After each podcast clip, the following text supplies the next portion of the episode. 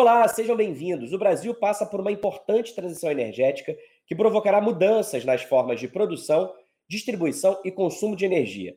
E as fontes renováveis estão no centro desse debate. Além de garantir o abastecimento de energia no país, elas podem ajudar a baratear o preço para o consumidor. É sobre esse assunto que vamos falar neste Além da Energia.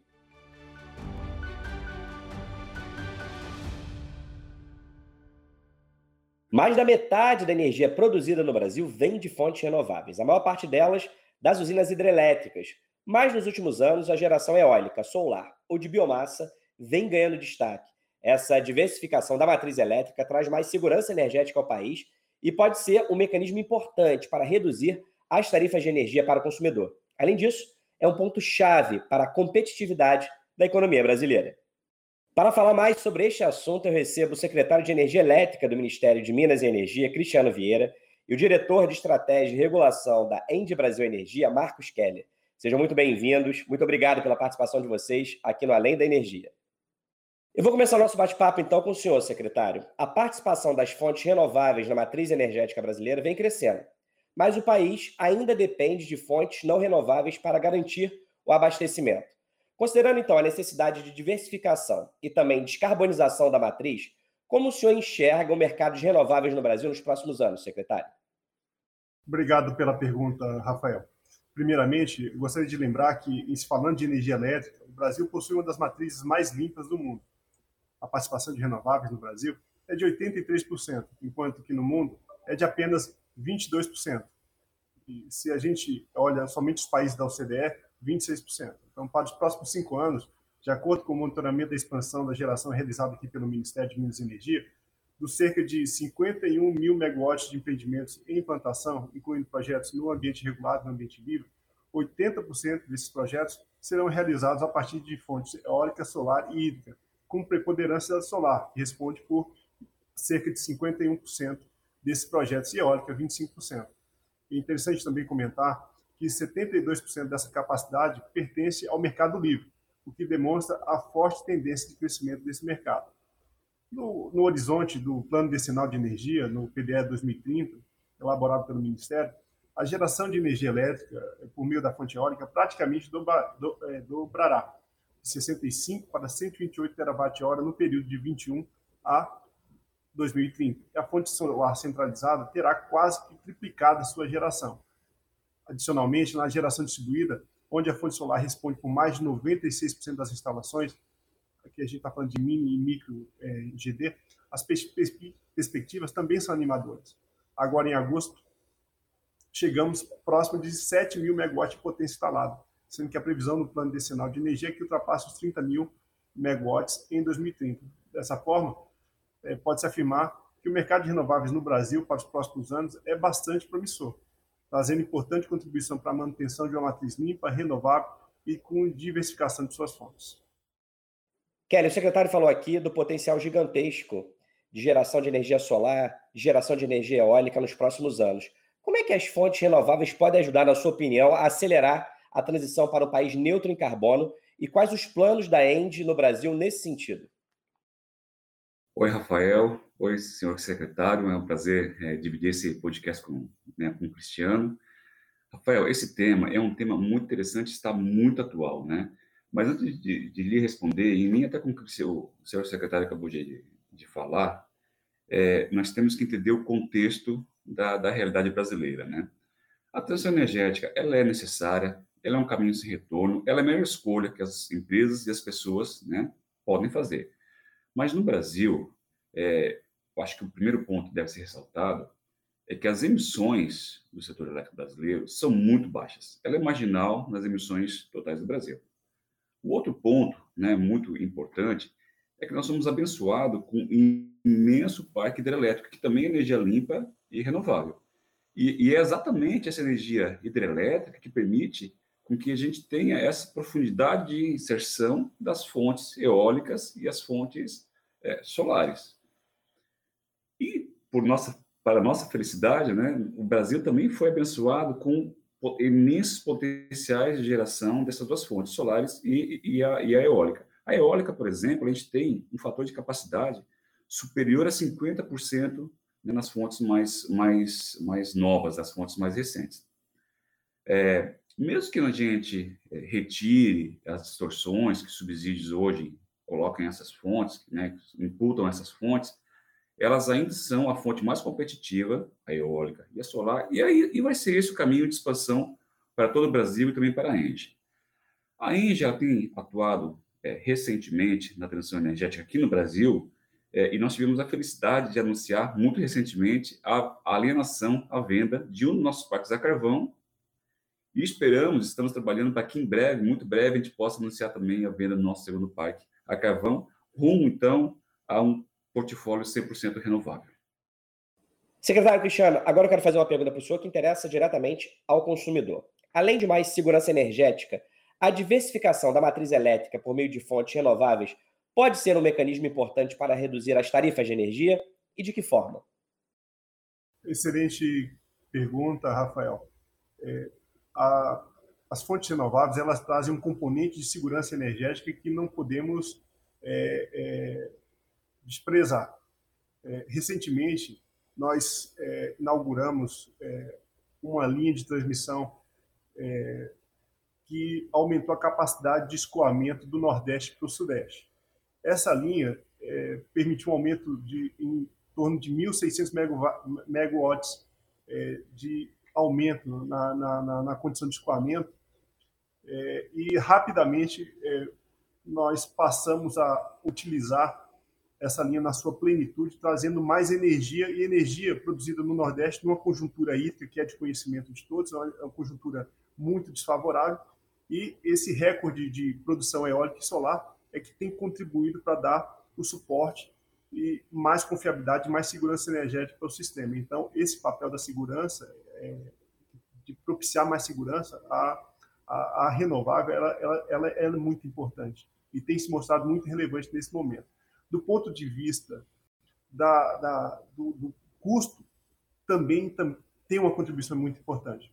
Uma característica fundamental da, das, das fontes renováveis, em especial a eólica e a solar, observada nos últimos anos, tem sido a redução dos custos de investimento, seja pela evolução da tecnologia, economias com economia de escala ou pelos incentivos destinados a essas fontes. Então, esse fato, em conjunto com as políticas públicas implementadas pelo governo federal, tem resultado em crescimento substancial da oferta nos leilões de energia a preços bastante competitivos. Isso, isso é importante sempre frisar. Eu vou dar aqui um exemplo no último leilão de energia nova, o A-6, que foi realizado em 2009, 2019, foram comercializados 55 empreendimentos eólicos, a um preço médio de R$ 96,00 por megawatt-hora, bem abaixo da média de 217 reais praticada por outras fontes que participaram do leilão.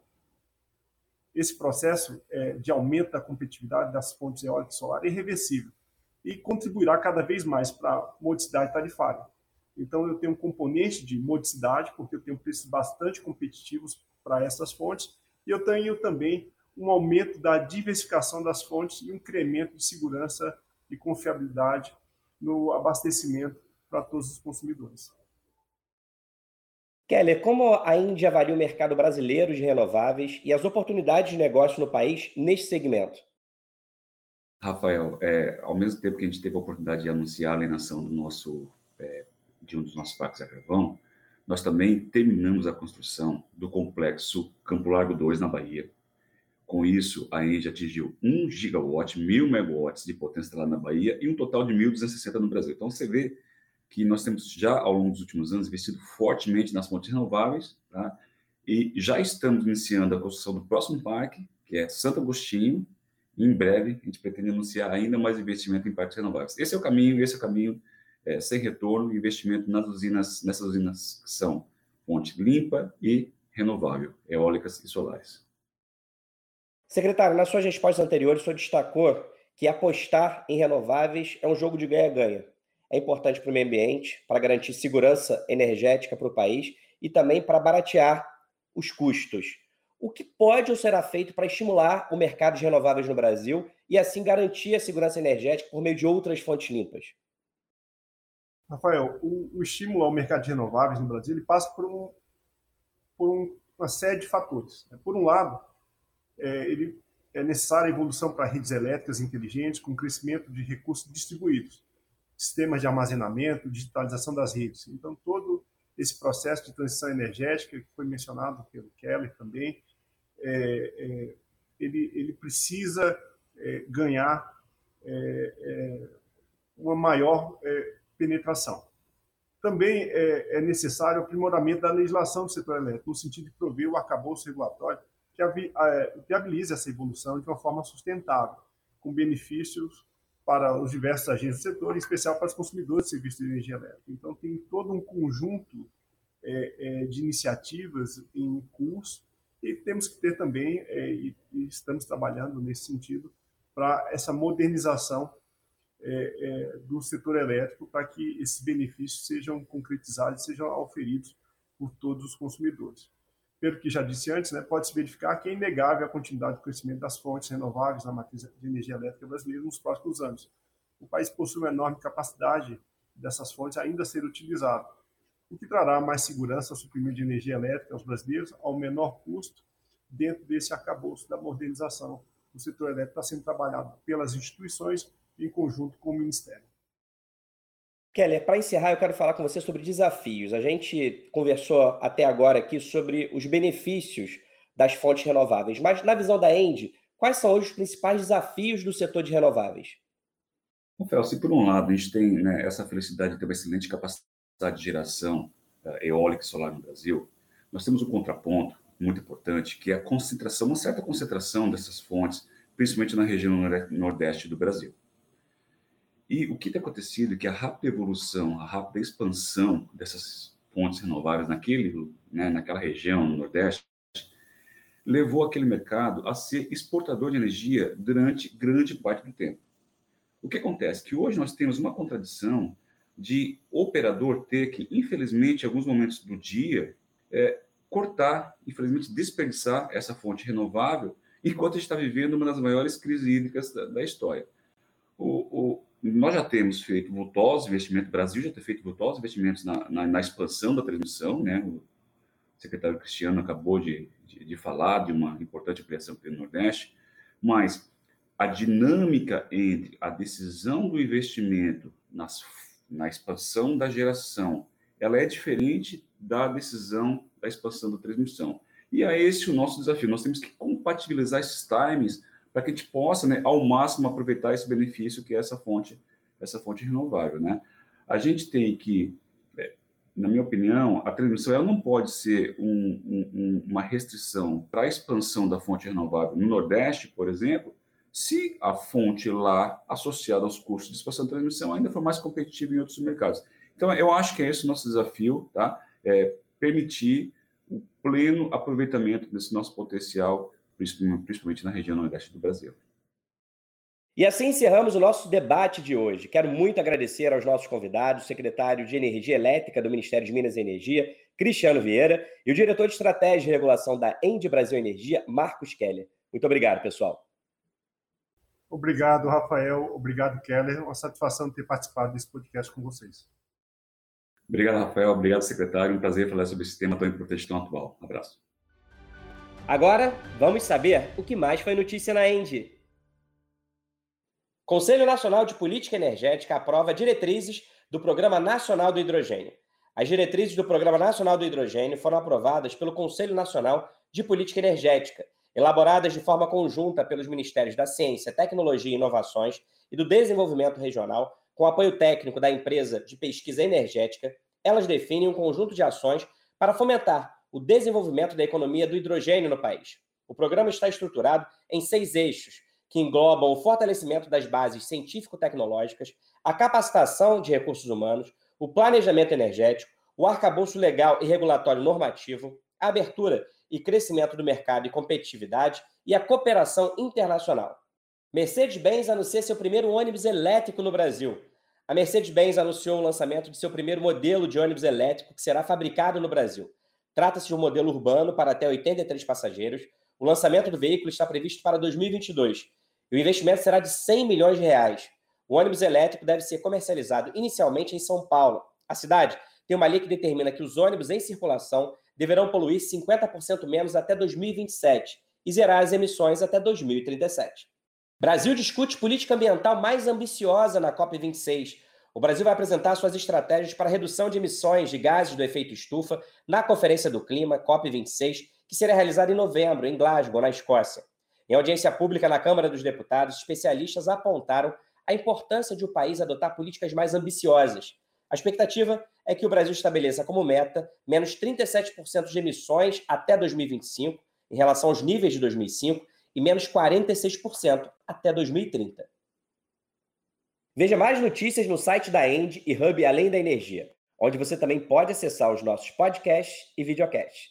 Até a próxima, tchau!